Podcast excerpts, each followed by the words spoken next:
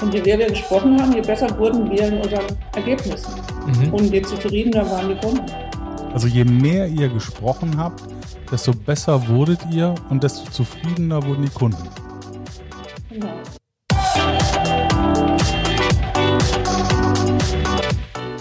Ja, und hier sind wir wieder, die zwei Positionierungsrebellen der große Freiheit.com, Jens Alsleben und Jörg Christau, moin, moin.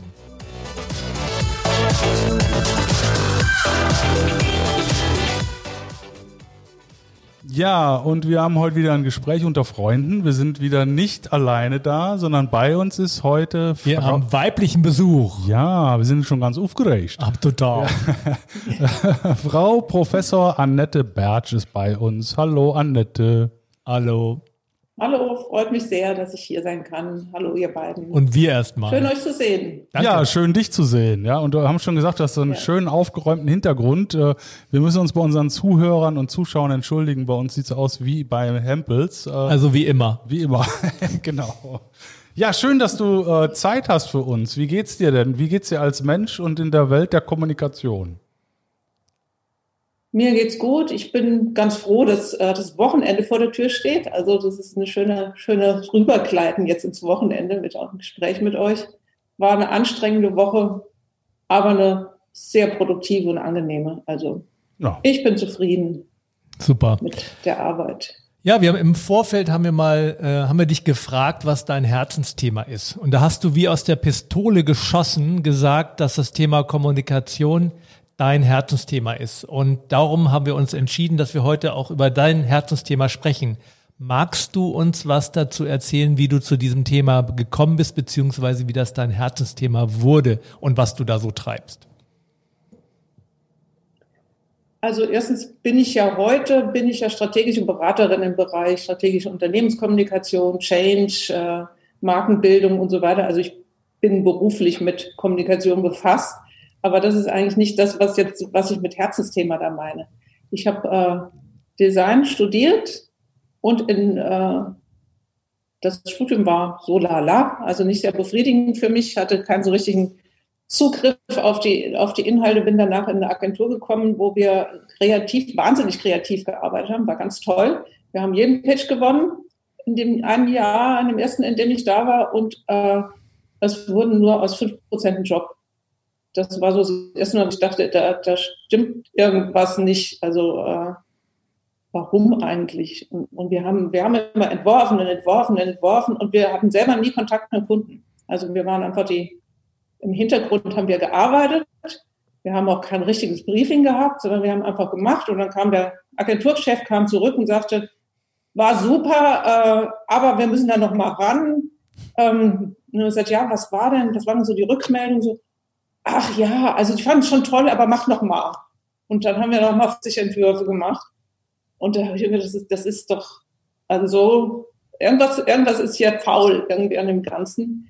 Und da ähm, haben wir dann, danach habe ich mich selbstständig gemacht, weil ich auch äh, irgendwie, irgendwie mich da nicht so einfügen konnte in dieses Art zu arbeiten. Und wir haben eigentlich von Anfang an immer versucht, äh, uns reinzufühlen in, in das Gegenüber, in den Kunden. Warum beauftragt er uns? Was will er von uns? Warum spricht er mit uns? Was sagt er? Was denkt er? Was hat er für Sorgen? Und haben ihn, äh, sind eigentlich immer über diese Ebene in die Gespräche reingegangen und sind dadurch auch eigentlich, glaube ich, immer mehr in die Strategie gerutscht. Weil wir immer, immer tiefer gefragt haben, warum wollt ihr das? Was ist euer Problem? Wo wollt ihr denn damit hin? Und je mehr wir gesprochen haben, je besser wurden wir in unseren Ergebnissen. Mhm. Und je zufriedener waren die Kunden. Also je mehr ihr gesprochen habt, desto besser wurdet ihr und desto zufriedener wurden die Kunden. Genau. Okay. Und das war, ja, das war einfach, äh, das ist ja in unserer Branche unglaublich viel gesunder Menschenverstand und Empathie. Also die, die die Frage, wo steht der andere, was ist sein Problem, wo drückt ihn der Schuh und was kann ich mit dem, was ich mache, beitragen. Aber das hat ja dann auch, muss man sich erstmal verstehen. Das hat ja auch dann viel mit Loslassen zu tun, weil man ist ja auch schnell geneigt, seine eigenen, also bei vielen Architekten sagt man das ja nach, dass sie sich selbst verwirklichen wollen. Und das habe ich auch schon häufig gehört in, in, in Kreativagenturen. Und ähm, ich glaube, das Richtige, und das hat vielleicht ist da auch ein guter Link zur Kommunikation, hat ja auch was mit Loslassen zu tun. Und Loslassen heißt ja auch zuhören. Weil die meisten ja, reden ja und, und oder äh, die, äh, wenn sie nichts sagen, überlegen sie, was sie als nächstes sagen können, anstatt äh, zuzuhören. Jetzt hör doch mal zu, Mensch. Ach so. Ja. Na gut. okay, ich höre jetzt mal zu. Was? Du hast natürlich völlig recht. Äh, das ist aber gerade in unserer Branche, das sind ja äh, also die Kreativen, also Produktdesign studiert, Architekten ist ähnlich, Innenarchitekten, Grafiker, die kriegen im Studium vermittelt, ihr müsst euren Stil entwickeln, ihr müsst euch durchsetzen, ihr müsst euch einen Namen machen, irgendwie, äh, es muss in jeder Arbeit müsst ihr wiedererkennbar sein. Ähm, das ist, äh, äh, ja, das kriegt man eigentlich eingepaukt. Und ein erfolgreicher Gestalter ist jemand, der Autorengestalter wird und wo dann nachher drauf steht, äh, Design von Phil Stark oder Design von ähm, das heißt natürlich immer, ich mache meinen Stiefel und, und muss, äh, der, der, Kunde muss das akzeptieren mhm. äh, oder toll finden am besten noch, weil sonst ist er ja, naja, hat er eben keine Ahnung von Gestaltung. Mhm. Also das ist tatsächlich äh, zum Zeitpunkt, als ich studiert habe, wurde einem das so vermittelt. Und ähm, Gestalter, Kreative sind ja fast immer Selbstständige. Also die, die eben dann an, an die, in den Markt gehen und dann eben mit ihren Kunden zu tun haben und dann natürlich ähm, eigentlich gegen eine Wand laufen, weil sie immer dieses, äh, der Kunde versteht mich nicht, der versteht nicht, wie toll ich bin. Der Kunde äh, hat keine Ahnung von Gestaltung, das macht man jetzt so. Das heißt, die sind mehr Und, bei sich als beim Kunden. Genau. Also das, äh, aber das wurde auch so gelehrt und das ist auch, auch ein Grund, warum ich in die Lehre, selbst in die Lehre gegangen bin, heute in, in Kassel im Fachbereich Produktdesign, Design Management Lehre, weil mich das wahnsinnig aufgeregt hat. Mhm. Also dieses, äh, dieses, diese Gegnerschaft mit dem, äh, mit dem Gegenüber während der Arbeit. Also dieses, ich muss mich durchsetzen und ich muss irgendwie den dazu bringen, dass er will, was ich will. Weil im Grunde ist das, was ihr ja macht in einem kreativen Kontext, ist es ja, geht es ja eigentlich darum, dass euer Kunde mit seinen Kunden kommunizieren will über das, was ihr dann tut. Und wenn der wenn der, äh, wenn ihr dem nicht zuhört oder jemand, der dem nicht zuhört, der kann ja dann nie in seiner Weise mit den Kunden äh, kommunizieren. Das heißt, es kann ja eigentlich gar nicht wirklich funktionieren. Genau, genau so ist es. Also die, wir kommen ja eigentlich immer in Situationen rein, wo der Kunde der Spezialist ist und wir äh, der Spezialist für sein Thema und wir sind der genau. Spezialist genau. für, wie kann man kommunizieren darüber, wie geht man damit um, was muss man vielleicht auch, wenn wir im Unternehmenskultur tätig sind, wie muss eine Kultur sein, damit die Kommunikation bei euch im Unternehmen funktioniert, wie müsst ihr miteinander umgehen. Ähm, dazu muss ich erstmal zuhören, weil jede, jedes Unternehmen, jeder, äh, jedes Gegenüber ist in einer anderen Situation, hat ein anderes Problem, hat äh, auf verschiedenen Ebenen funktionale, sachliche, die sind relativ schnell zu erfassen, aber man muss ja auch verstehen, wie geht es dem menschlich? Wo drückt den der Schuh? Wo hat der gerade Stress? zu Hause, mit seinem Vorgesetzten, äh, mit dem Umgang im Unternehmen. Was will der ändern? Warum hat er überhaupt äh, das Problem und warum will er das lösen? Mhm. Also wir kommen wahnsinnig oft in Situationen, wo uns vorher gesagt wird, pass mal auf, ähm, mit dem und dem, das ist ganz schwierig, mit denen umzugehen. Also das ist Stress, die. Also die stören eigentlich jeden, jeden Prozess. Und dann hinterher kommen wir raus und sagen, wo war das? Also warum wurden die uns als so schwierig kommuniziert? Meistens findet man raus, dass die irgendeine Sorge haben. Mhm. Irgendwas drückt die, irgendeine Besorgnis, dass sie irgendwas in diesem Prozess verlieren könnten. Und wenn man das aufnimmt, wenn man das wahrnimmt, wenn man darüber spricht, dann äh, sind die plötzlich kooperativ bis befreit. Also oft so Sätze, jetzt fällt mir Stein vom Herzen. Also jetzt kann ich endlich, endlich habe ich das Gefühl, wir können das lösen. Und dann können die auch loslassen. Und dann kann man, also wenn beide Seiten eben loslassen und wirklich neu aufsetzen, dann kann man auch was Neues schaffen. Mhm. Mhm. Was, was braucht es, äh, um so zuhören zu können? Ja, erstmal überhaupt die Bereitschaft zuzuhören. Also die Bereitschaft zuzuhören, die Bereitschaft, den anderen als Mensch wahrzunehmen auch. Also in, seinen, in seiner Rolle, in der Firma, in der er vielleicht ist, in seiner Funktion in, der, in, der, in dem Unternehmen ist es ja nicht immer identisch. und eben als Mensch. Also vor allem eben wahrzunehmen, wer sitzt mir da gegenüber, was, was sagt der mir. Und es braucht, ähm, das ist natürlich dann wiederum ein Großteil Arbeit auch, eine Sprachfähigkeit. Also dass man erstmal eine gemeinsame Sprache findet. Das ist auch ein Grund, warum ich noch ein MBA gemacht habe, mhm. Weil ich eben, wir haben ja sehr viel mit Unternehmensleitern, Unternehmensführern, Vorständen, äh, Geschäftsführern zu tun, äh, um auch deren Sprache zu verstehen. Also wirklich, äh, man geht immer davon aus, dass man sich versteht, aber das ist ja nicht zwangsläufig so. Was ist denn die Sprache von denen? die, äh, die kommen, die äh, kommen halt sehr häufig aus einem betriebswirtschaftlichen Ansatz, aus einem kaufmännischen Ansatz, aus dem, äh, also aus der Welt der Zahlen, mhm. aus der Welt äh, der, wie, wie funktioniert ein Geschäftsmodell, und da gibt es halt eine Fachsprache, in der man sich da unterhält. Und wenn einem die fehlt, dann ist man so ein bisschen verloren. Also ihr müsst auch mit Zahlen argumentieren oder ihr müsst zumindest ähm, verstehen, dass eure Dienstleistung auch irgendwo in Zahlen mündet. Und ihr müsst äh, auch zeigen, dass äh, da größere Zahlen rauskommen mit euch als ohne euch. Ja gut, das sind jetzt mehrere Ebenen. Also wir müssen äh, verstehen, dass, dass ein Unternehmensführer oder, oder eine Unternehmensleiterin äh, an Zahlen orientiert ist. Also erst erstmal, dass das ein Druck ist, Klar. dass da Zahlen, also dass es nicht einfach beliebig, äh, beliebige Ressourcen gibt, Ideen umzusetzen, äh, dass die Ressourcen äh, so eingesetzt werden, dass sie effizient sein müssen. Das ist dann wiederum die Messbarkeit von dem, was wir machen. Das okay. ist je nach Thema schwierig. Mhm. Also die direkte, unmittelbare Messbarkeit, kurzfristige, ist relativ einfach bei einer, einer, einer äh, Kommunikation, die auf einen ganz bestimmten Abverkauf abzielt. Dann kann man das messen. Kann man relativ einfach messen, hat man eine klare Kennzahl, vorher, nachher, ganz simpel. Äh, wir machen natürlich viel im, im Bereich Unternehmenskultur, Unternehmensidentität. Das sind ja langfristige Investitionen die sich auch nur auszahlen, wenn man wirklich den gesamten Weg geht. Also wenn man nicht nur einfach sagt, lass uns das definieren und dann legen wir es in den Schrank und dann haben wir es schon, sondern wenn man auch diese ganzen, ganzen Schritte, also das Implementieren, die eigene Umsetzung im Unternehmen auch dann gemeinsam geht oder auch das Unternehmen kann es je nachdem auch alleine gehen, dann könnte man theoretisch versuchen zu messen, was ist passiert. Ähm, man kann das eher qualitativ dann machen, eben äh, zum Beispiel ist die Unternehmensstrategie verstanden im Unternehmen. Also ähm, wenn man oben sich klar ist, im, im, im Top-Management heißt das ja noch lange nicht, dass im Unternehmen bekannt ist, was da oben gewollt wird und warum und auf welchem Weg. Sowas kann man qualitativ erfassen.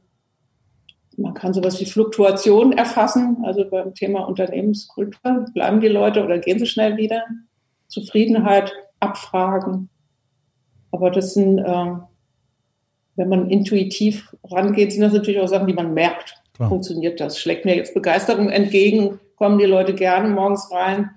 Also je nachdem, wie groß das Unternehmen ist, ist es dann äh, eine deutliche Empfindung. Wir, wir ähm, beraten ja von ganz kleinen Unternehmen, wirklich von Startups bis zu DAX-Konzernen. Also alles, das ist dann sehr unterschiedlich, wie unmittelbar es spürbar ist. Merkt ihr an der Zusammenarbeit mit den ähm, Menschen in den einzelnen DAX-Unternehmen oder Unternehmen, wie die Unternehmenskultur ist? Weil ich glaube, also meine Aussage ist ja immer, oder unsere, unsere Haltung ist, Unternehmenskultur ist, wie man miteinander umgeht. Merkt ihr in der Zusammenarbeit mit den Kunden, wie die Unternehmenskultur ist? Ja, also das merkt man ziemlich schnell merkt man, der, wie du sagst, in der Kommunikation, in den, in den ganz einfachen Höflichkeitsformen. Mhm. Also äh, reagiert jemand überhaupt, wenn ich ihm was schreibe, reagiert er nicht und man merkt es natürlich im, im, Gespräch sehr stark. Äh, implizit sind ja diese, diese äh, Prämissen, Entscheidungsprämissen. Also man redet über irgendwas und, und äh, sagt jemand dann, äh, ja super, das können wir so machen. Oder kommt dieses, äh, ja, ich würde ja gern, aber mein Chef, der mhm. will nicht dem kann ich das nicht vorschlagen, der wird es nicht akzeptieren. Ja, da muss, ich, muss ich an den, an, den, an den Bäcker denken von heute Morgen. Äh, wir zwei waren uns ein Latte äh, Macchiato holen und während der unseren Latte mhm. Macchiato gemacht hat, hat der Chefbäcker äh, zu seiner einen Angestellten irgendwas gesagt, worauf sie gesagt hat, ich gehe jetzt nach Hause Dann hat er was zu seinem Sohn gesagt, der gerade dabei war, unseren Latte zu machen. Der Sohn sagt doch, da macht er deinen Mist alleine. Äh, der Bäcker war extrem gestresst, äh, hat dann gesagt, äh, der Ofen wäre falsch eingestellt worden. Und ich bin da völlig entspannt rein und kam völlig gestresst aus diesem Bäcker wieder raus. da habe ich auch direkt gemerkt, wie die Unternehmenskultur ist. und ist es dann so, dass, äh, weil jetzt hätten wir vielleicht gesagt, also die nächsten Latten holen wir uns woanders. Ist es bei euch auch so, dass ihr dann vielleicht sagt, also dass, dass ähm, so wie die hier miteinander umgehen, so können wir gar nicht erfolgreich sein. Gibt es sowas auch, dass ihr sagt, also das, das macht hier keinen Sinn für uns? Ganz selten. Also es kommt vor, kommt ganz selten vor, weil wir, wir sind, wir beraten ja. Und wenn man, wenn man einfach merkt, da will jemand eigentlich gar nicht beraten werden, sondern der will einen nur benutzen, um äh, eine Idee abschießen zu lassen, das spürt man manchmal. Das, dann sagen wir nein, also das machen wir nicht. Aber wenn wir zum Beispiel auf sowas treffen wie, ach, das kann ich meinem Chef nicht vorlegen, äh, dann äh, ist da drin, ja, steckt da ja was drin, eben ne, die, mhm. die Befürchtung, dann ein Problem zu kriegen. Äh, so jemanden schlagen wir vor, dass wir sagen, ja, dann, dann schick uns doch zu deinem Chef. Wir gehen für dich dahin, wir machen für dich den Punching Ball, falls er es nicht gut findet. Und wenn er es gut findet, dann, dann darfst du sagen, dass es deine Idee war. Also, dass wir dann eben sagt, okay, also auch da wieder sagt, was ist eigentlich das Problem, das der hat? Dann findet er die Idee, wenn er sie wirklich gut findet und einfach wirklich nur die Sorge hat, dass er sie nicht seinem Chef sagen kann, weil er nämlich dann Stress kriegt, dass er so eine blöde Idee hatte, äh, dann, dann nehmen wir ihm die ab. Mhm. Wenn der, wenn, wir sind aber schon beim Thema Chef und Führung. Ähm, wie ist es denn im, im äh, Kontext mit, mit Führungskräften? Erlebst du, dass die wirklich zuhören oder könnten die eigentlich da noch ein bisschen Nachhilfe in dem Thema Kommunikation gebrauchen? Oder gebt ihr auch Nachhilfe in äh, Kommunikation dann? Das ist, äh, also wir erleben, dass sie uns in dem Augenblick zuhören. Also was, was ich von klein auf als Kind schon gelernt habe, ist, äh, keine Hierarchieängste zu haben. Also nur weil einer Chef ist oder Vorstandsvorsitzender, äh, rede ich trotzdem auf Augenhöhe. Also dieses ähm, und äh, was wir auch machen, wir, wir, wir sind ehrlich. Wir sagen, was wir denken und das ist eigentlich meistens, kriegen wir das zurückgespielt als äh, angenehm und dann hören die uns auch zu. Also wenn sie das Gefühl haben, wir, wir, äh, wir haben nicht eine Hidden Agenda und wir schmeicheln nicht, sondern wir reden wirklich von Mensch zu Mensch, dann hören sie uns auch zu und dann sind sie auch bereit mitzuarbeiten. Ähm, was dann noch oft ein schwieriger Schritt ist, zu sagen, äh, wenn man feststellt, sie müssten ihre eigene Kommunikation verändern. Mhm. Also man sagt, okay, wenn ihr, wenn ihr so eine Unternehmenskultur bei euch haben wollt, dann müsst ihr auch anders kommunizieren. Und zwar, das heißt jetzt nicht, ihr müsst andere Wörter benutzen oder ihr müsst irgendwie äh, mehr lächeln oder sowas, sondern ihr müsst andere Kommunikationswege nutzen, ihr müsst äh, mehr zuhören, ihr müsst Räume schaffen, wo ihr zuhört. Ihr müsst äh, vielleicht sogar institutionell einrichten, also so, dass man sagt, einmal in der Woche äh, laden wir uns jemanden ein, der darf einfach mal sich, sich bei uns irgendwie äh, äußern, was er gut findet, was er nicht gut findet, und zwar egal aus welcher Hierarchieebene. Also so, also solche Bereitschaft dann zu, zu wecken, äh, das versuchen wir dann auch. Also dass die Kommunikationswege ist ja das eine, dass man die verändert und öffnet und auch da die Bereitschaft weg zuzuhören. Das, das gelingt immer öfter, aber nicht immer. Mhm. Du bildest ja an einer Hochschule Professorin, richtig? Mhm. Ähm, also Honorarprofessorin. Ja. Honorarprofessorin. Was bringst du den Leuten denn dabei? Und, und wie machst du das? Weil ich meine, ähm, also ich mache ja selber auch Kommunikationstrainings und äh, ich habe schon häufig die mhm. Haltung, reden kann doch jeder. ja, aber, ja, aber sich auch mitteilen kann, ist ja die andere Frage. Genau. Und was machst du da und wie machst kann. du Kommunikation das? ist auch zuhören.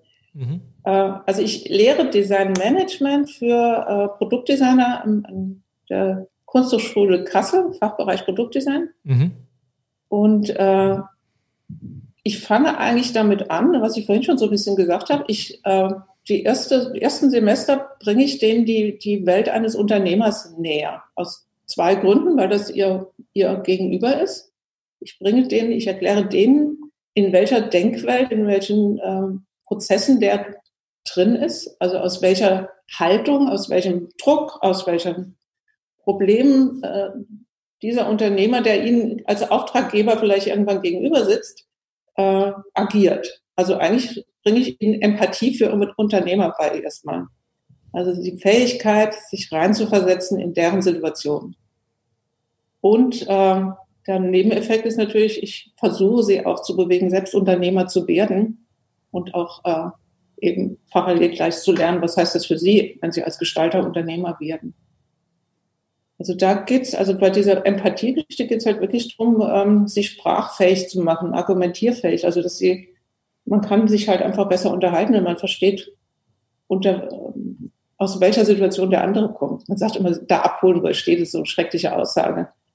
Aber ähm, ja, eben nicht in der eigenen Fachsprache reden, sondern zumindest äh, versuchen, die Sprache zu lernen.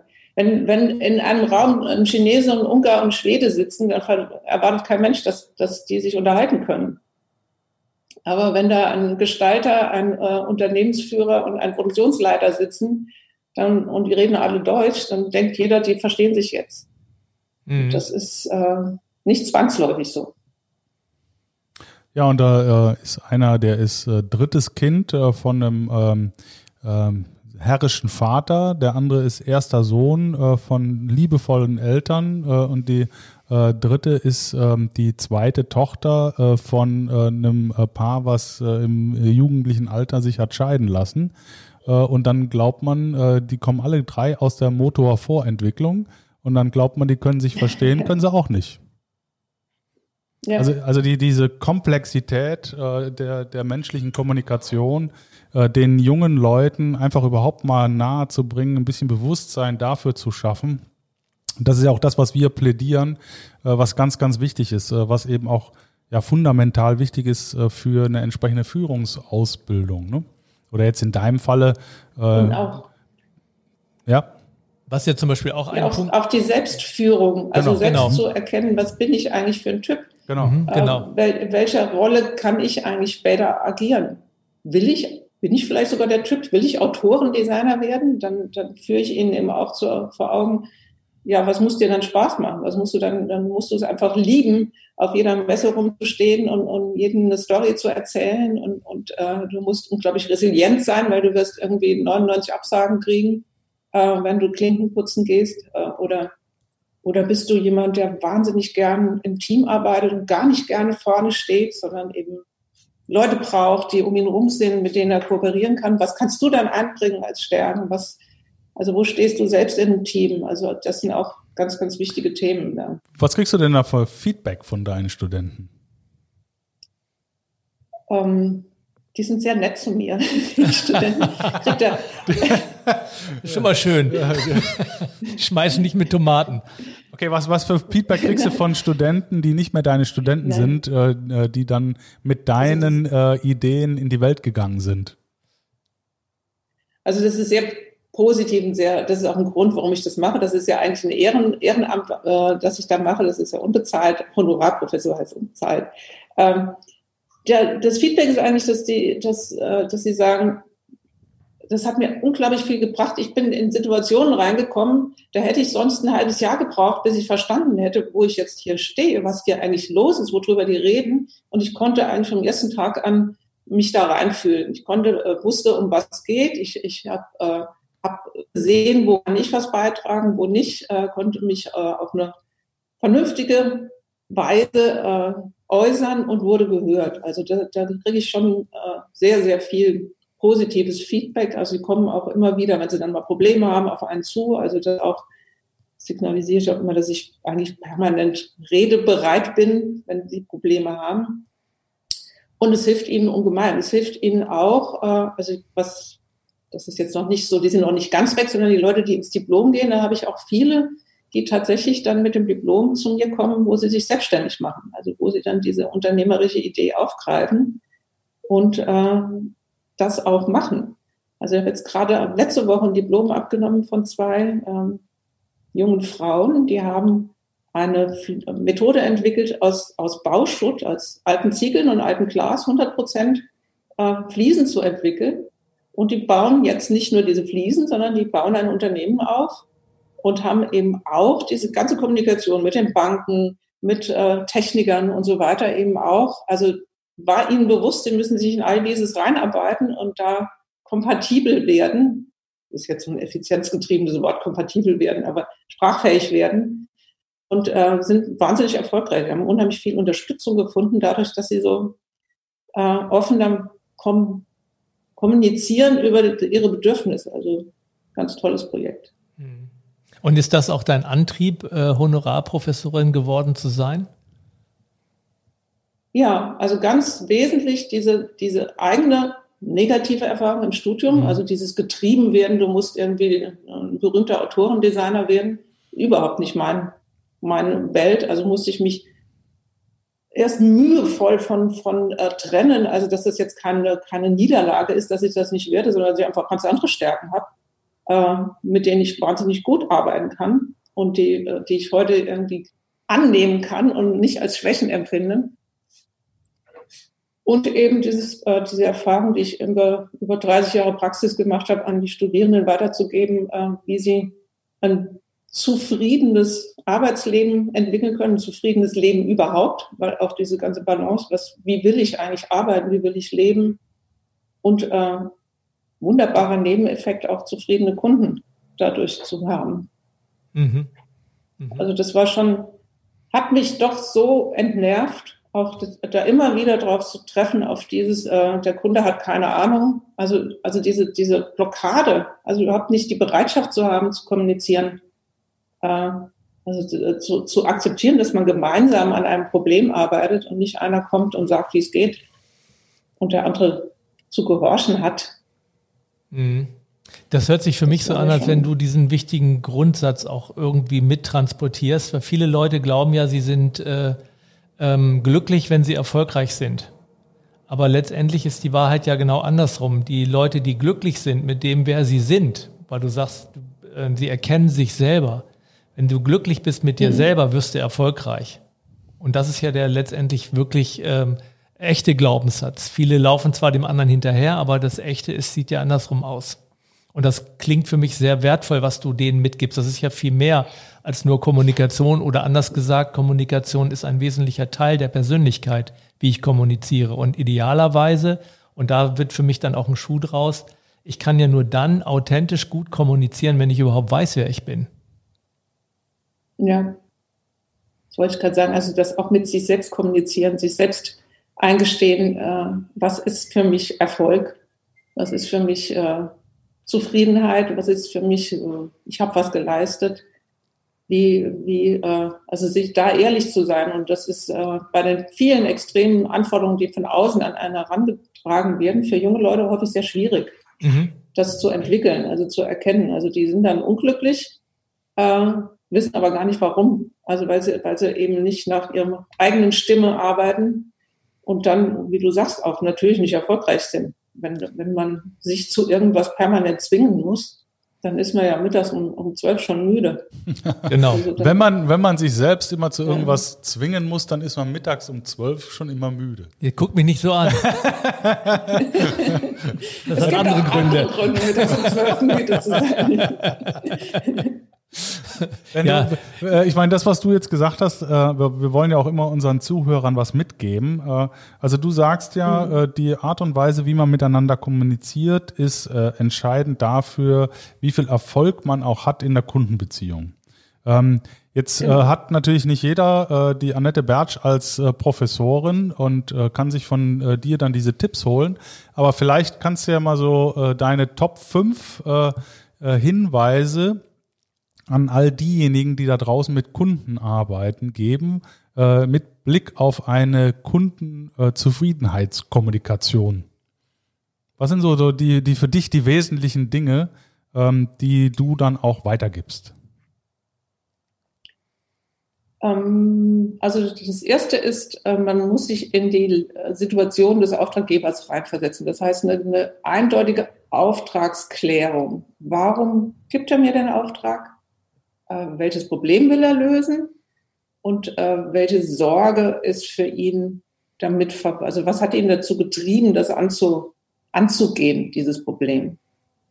Ähm, das zweite ist eben äh, tatsächlich dem Kunden klar zu kommunizieren, was man selber dazu beitragen kann. Also keine falschen Erwartungen schüren, ist, glaube ich, ein ganz, ganz wichtiger Punkt. Also ehrlich sein. Was kann man tun, was kann man nicht tun, was kann man ändern, was kann man nicht ändern. Und äh, ihm auch von Anfang an sagen, dass man es nicht alleine machen kann, dass man ihn braucht.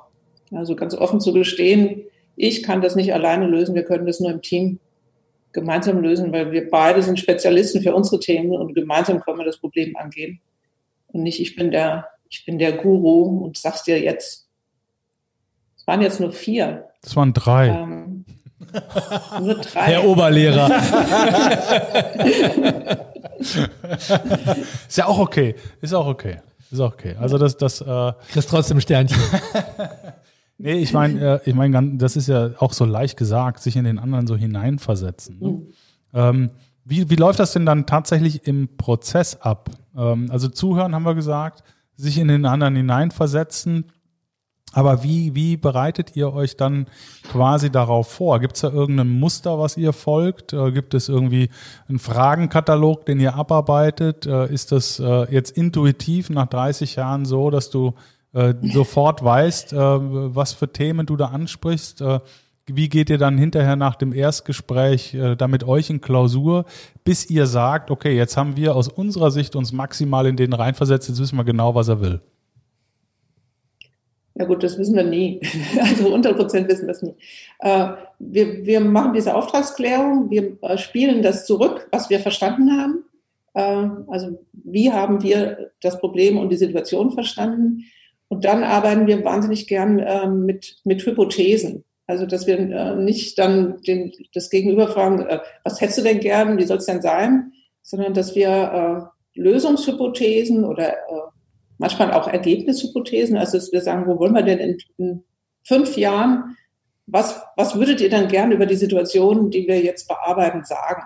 Und denen dann äh, also Hypothesen schreiben, also wirklich Stories schreiben, äh, die äh, vorlegen, alternativ und sagen, wollt ihr lieber dahin, wollt ihr lieber dahin, äh, wo, wo drin erkennt ihr eure Wünsche wieder, auch eure Idealvorstellungen und dann äh, von dort aus wieder rückwärts arbeiten, auch sehr gerne.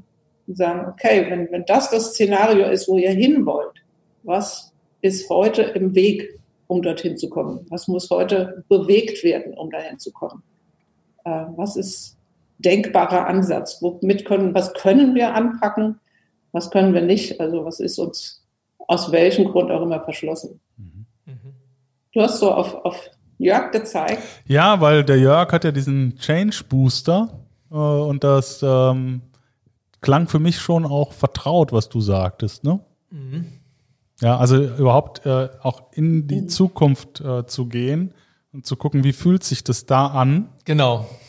Und äh, wenn sich das gut anfühlt, dann bauen wir mal äh, Schritte zurück ins Hier und Jetzt äh, und dann wissen wir auch relativ genau, äh, wie wir da hinkommen können. Also diese, dieser Visionsworkshop, ähm, den, mhm. den finden wir persönlich, wir zwei halt auch ganz, ganz wichtig, weil äh, da ist automatisches Herz mit dabei, ne? Ja, und das ist halt das. Das Herz ist mit dabei und, und man kommt über diese, was hätten, also diese Tagessorgen kommt man weg. Mhm. Also so. Das, ah ja. Da kommst du äh, nur hin, also dass die Philosophie hinter dem Change Booster von den Tagessorgen, die lässt du dann hinter dir, wenn du weit genug in die Zukunft gehst.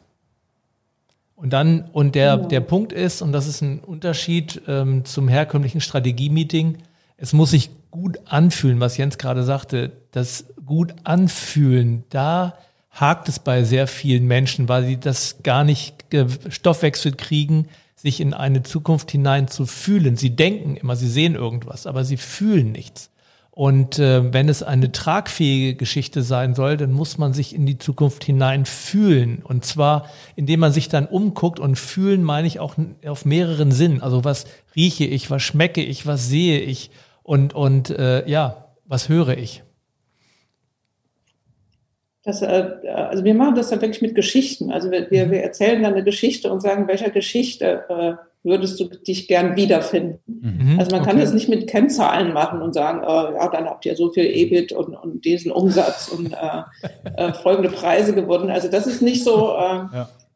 weil da, da ist dann sofort wieder, ja, was habe ich denn eigentlich für einen Auftrag? Aber wenn man äh, dann so eine, so eine Geschichte erzählt, äh, mhm am besten noch, was sollen andere über euch sagen? Also dieses zirkuläre Fragen. Was hättet ihr gern, was in fünf Jahren jemand anders über euer Unternehmen sagt? Also, dass ihr, äh, also die, die reden ja dann auch nicht über die Zahlen, sondern die sagen dann, Mensch, dass die haben unglaublich viel bewegt in der und der Richtung oder äh, und dann kommt man, glaube ich, in das, was du sagst, in dieses Fühlen rein. Also äh, dieses, was hätte ich gern, was die anderen über mich sagen. Da kommen die Leute sehr viel mehr in diese Fühlen als dieses Müssen. Genau, ich muss genau. folgende Auftrag definiert in meinem Arbeitsvertrag erfüllen. Und wo man auch ein Gefühl entwickeln kann, ist in Geschichten.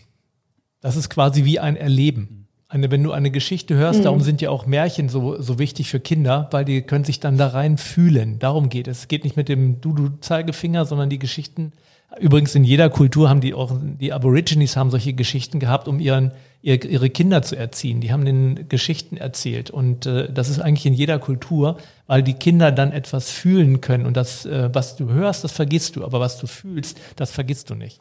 Also für alle die, die bis jetzt, äh, die bis hierhin vorgespult haben, äh, wir sind hier, wir sind hier nicht in, in, interkultureller Workshop. In, in einer Esoterik-Diskussionsrunde, sondern wir sind in der Auftragklärung bei einem äh, in der Angebotsphase mit einem Kundenprojekt, äh, wo, wo es darum geht, sich in den anderen hinein zu versetzen. Äh, und das ist etwas, was äh, tatsächlich jetzt eben nichts zu tun hat mit, äh, ich verkaufe dir ein Windlicht, äh, sondern das ist grundsätzlich so. Also, und das, das ist ja das, was wir auch tatsächlich uneingeschränkt teilen. Du hast halt ähm, eine viel bessere Möglichkeit, dann auch ähm, abzuliefern, wenn du tatsächlich das Herz des Kunden auch erwischt. Und, mhm. äh, und äh, ich stelle mir gerade vor, so die klassischen Strategieberater, die ich so kennengelernt habe, ähm, und frage mich, äh, ob ich es einmal erlebt hätte, äh, dass mich irgendein Strategieberater gefragt hat, also äh, für dieses Strategieprojekt, was wir da mit Ihnen machen sollen, ähm, wie fühlt sich das für Sie an, äh, wenn Sie sich mal zehn Jahre nach vorne denken? das war irgendwie noch nie, noch nie der Fall. Aber, und das ist äh, mit Blick auf die Uhr natürlich auch so ein bisschen äh, zum Schlussakkord, das ist ja unsere Vision von guter Beratung. Also wir sagen ja, äh, die Art und Weise, wie wir auf die Kunden zugehen, das ist die moderne Form, die zukünftige Form der menschlichen Beratung, die letztendlich in unternehmerischem Erfolg münzt. Also wir müssen viel mehr das Herz ins, in den Mittelpunkt stellen, um in dieser komplexen Welt überhaupt noch ergebnisoptimiert äh, arbeiten zu können. Wie siehst du das? Sehe ich absolut so und ich sehe halt aus der Praxis auch, dass es funktioniert. Also dass man äh, bei äh, knallharten Unternehmen, so Banken haben wir das schon gemacht, bei äh, gerade bei den größeren Gesundheitsunternehmen machen wir das, und äh, es funktioniert und es ist auch das Bewusstsein wächst auch, äh, dass es nicht nur für die, für die Vorstände, mit denen wir dann da arbeiten, die Geschäftsführer funktioniert, also dass die das Gefühl haben, sie können dadurch, kriegen dadurch auch einen, einen Zugriff auf, äh, auf ihre eigenen Probleme. Also teilweise ist das wirklich so, dass sie plötzlich einen anderen Zugang haben, sondern die wissen äh, auch sehr genau, dass sie auch äh, ihre, mit ihren Mitarbeitern in Zukunft anders umgehen müssen und welches Kapital sie da haben. Und dass das heißt, sie müssen ihre Unternehmenskultur verändern, wenn sie ihre besten Mitarbeiter halten wollen, weil das wird ja nicht einfacher in absehbarer Zeit. Lieber Nette, danke für den, für den Brückenschlag, weil meine, meine letzte Frage quasi mit Blick auf die Zeit an dich ist, welche drei Tipps gibst du einer Führungskraft, also der erste Punkt ist zuhören. Äh, unbedingt zuhören, äh, wenn jemand mit irgendeinem Problem kommt. Nicht sagen, das Problem darf es nicht geben. Mhm. Will ich nie wieder hören, das Problem. Also, sondern immer, immer zuhören und dann den Dingen im zweiten Schritt auf den Grund gehen. Warum ist das ein Problem? Warum wird es als Problem empfunden und nicht nur als etwas, was man eben dann erledigt kann auf irgendeine Weise, was steht dem im Weg. Mhm. Ähm, wo, äh, wobei das Wichtigste äh, natürlich auch ist, äh, von welchen Problemen höre ich nie. Also, und warum höre ich nicht von denen? Sind alle Kommunikationswege, die, die ich brauche, sind die überhaupt offen? Mhm. Das ist, glaube ich, auch eine ganz, ganz wesentliche Frage, die sich ein ähm, gerade jemand, der, der ganz oben steht, hat häufig das Problem, dass ihm keiner mehr sagt, wo ein Problem ist. Je nach Unternehmenskultur, wenn es keiner mehr traut. Mhm. Ja, ich hatte mal einen Chef, der bezeichnete sich selbst als volksnah, weil er einmal im Monat sich die äh, Suppe des Tages äh, aus der Kantine hat äh, in den 32. Stock schicken lassen. Schicken lassen. Schicken lassen. Ja, ja, nein, ist nicht selber mhm. runtergegangen. Nein, nein, nein, nein. Also so sagst du, soll man es nicht machen. Oh, kommt jetzt drauf an. Also es soll, es soll äh, Führer von großen Ländern geben, die so, so agieren. Aber nein, so soll man es nicht machen. Nee, bleiben wir mal, äh, also Top 1 zuhören, Top 2. Top 2 äh, eben auf dem, dem Zugehörten, also nicht nur zuhören, sondern es ernst nehmen und dem auf den Grund gehen. Mhm. Und das, das dritte eben, äh, sich zu fragen, was höre ich nicht? Mhm. Also was kommt gar nicht bis zu mir? Was muss ich verändern? Äh, was, was wird mir gar nicht mehr mitgeteilt? weil's, weil man sich nicht traut oder weil es so ausgeblendet ist in unserem Unternehmen, dass wir gar nicht mehr erkennen, dass wir da vielleicht mal drüber reden sollten. Also da, da äh, ist für mich so, dass ich die Frage ähm, nicht dem gleichen äh, Kreis stellen kann wie die anderen Fragen. Also dafür muss ich tatsächlich in die Kantine gehen und den Koch fragen, hör mal, was für, für Probleme habt ihr eigentlich? Äh, und dann gucken, ob ich die Probleme schon mal gehört habe. Aber denjenigen, der mir dann immer meine Probleme nennt, äh, zu fragen, welches Problem habe ich noch nicht gehört, da ist meine Erfahrung, die Lähmschicht äh, kommt da nicht mit äh, den wesentlichen Dingen an. Ähm, ich höre da für, die, für mich raus, äh, du musst halt wirklich an der Basis auch sein. Also du musst überhaupt die Chance kriegen. Das ist der eine Weg, also wirklich ja. mal Leute zu fragen, mit denen man normal nicht spricht der andere Weg halt wirklich auch mal zu gucken, was habe ich denn überhaupt für Kommunikationswege? Also wohin, wer kann denn überhaupt zu mir vordringen? Also okay, auch über diese Kommunikationswege nachzudenken. Also von, von wer hat denn eigentlich überhaupt eine Chance, bis zu mir vorzudringen? Ja, und, und von wo kann ich gar nichts hören und wo kann, muss ich überlegen, wie kann ich da mal äh, auch ein Gesprächsangebot aber ich glaube, das setzt das voraus, was Jens gerade sagte. Dafür muss dieser Mensch äh, oder diese Menschen aus dem Elfenbeinturm herauskommen, weil sonst kriegen sie ja nichts mit. Ja. Also ist der dritte ja, Tipp, wenn ich das jetzt mal übersetze, komm mal aus deinem Elfenbeinturm raus und guck dich mal um, ja. was bei dir im Unternehmen passiert. Also da, da habe ich ja, wieder eine Anekdote. Das als kommt Vierten auch noch am besten drumherum. Mhm. Ich hatte, ich hatte mal ein Unternehmen, äh, das war ein äh, Callcenter, großes Callcenter äh, mit ganz vielen Mitarbeitern und die Geschäftsführung hatte ähm, an ihren Bürotüren, ähm, die verschlossen waren, eine Klingel. Und ich bin, bin das erste Mal da hingekommen, um mich vorzustellen, und da wusste ich sofort, was da schief läuft. Ich habe ein Kommunikationsunternehmen mit 8.500 Mitarbeitern und ich komme zum Chef nicht vor, äh, sondern der, da muss ich klingeln und dann macht mir die Sekretärin auf und dann stehe ich im Sekretariat und die entscheidet dann, äh, ob ich zum Chef darf oder nicht. Kam ich mir vor wie so äh, an einer Burg, äh, wo dann der Drache mir äh, die, äh, die Zugbrücke runterlässt oder nicht. Ne? Ja. Naja, gut, also auch, äh, ähm, auch auf diese Zeichen äh, zu achten, ist äh, vielleicht ganz hilfreich. Äh, als Chef im eigenen Unternehmen, äh, wo sind eigentlich so Kommunikations-Fuck-Ups auch sichtbar? Und wer, wer spricht mit wem nicht oder wer spricht mit wem nur? Ne? Ja, wunderbar. Also, ähm, ich fand, äh, ich fand das sehr interessant, auch vor allen Dingen äh, mit Blick aus, ihr kommst aus einer ganz anderen Richtung, in Anführungszeichen, äh, was sehr kommunikationsstark ist, aber viel Kommunikation nach außen. Und das Wesentliche der erfolgreichen Kommunikation nach außen ist das Verständnis für das Innen und da eben auch als Zulieferer ähm, sozusagen ein Augenmerk drauf zu, zu legen. Das fand ich nochmal einen ganz, ganz wichtigen Hinweis, weil wir ja alle irgendwo Zulieferer sind. Ja, dann äh, würde ich sagen, äh, wunderschönes Wochenende. Ich hoffe, du kannst jetzt mit der, der gewünschten Leichtigkeit da reingleiten. Herzliche Grüße nach Frankfurt äh, und wir sagen ganz, ganz herzlichen Dank an dich, meine Liebe. Vielen, vielen Dank, liebe Annette. Ich danke euch. Und schöne Grüße an Georg. Angenehme Gesprächsatmosphäre. Ja, gerne, gerne. Danke, danke. Ja, außer uns ja keiner da, ne? Da konnten wir es ja auch angenehm gestalten. also, mach's gut, äh, bleibt gesund und munter und äh, grüß mal Georg. Genau. Ciao. Tschüss. Ihr auch, mach ich. Bis bald. Tschüss. Ciao.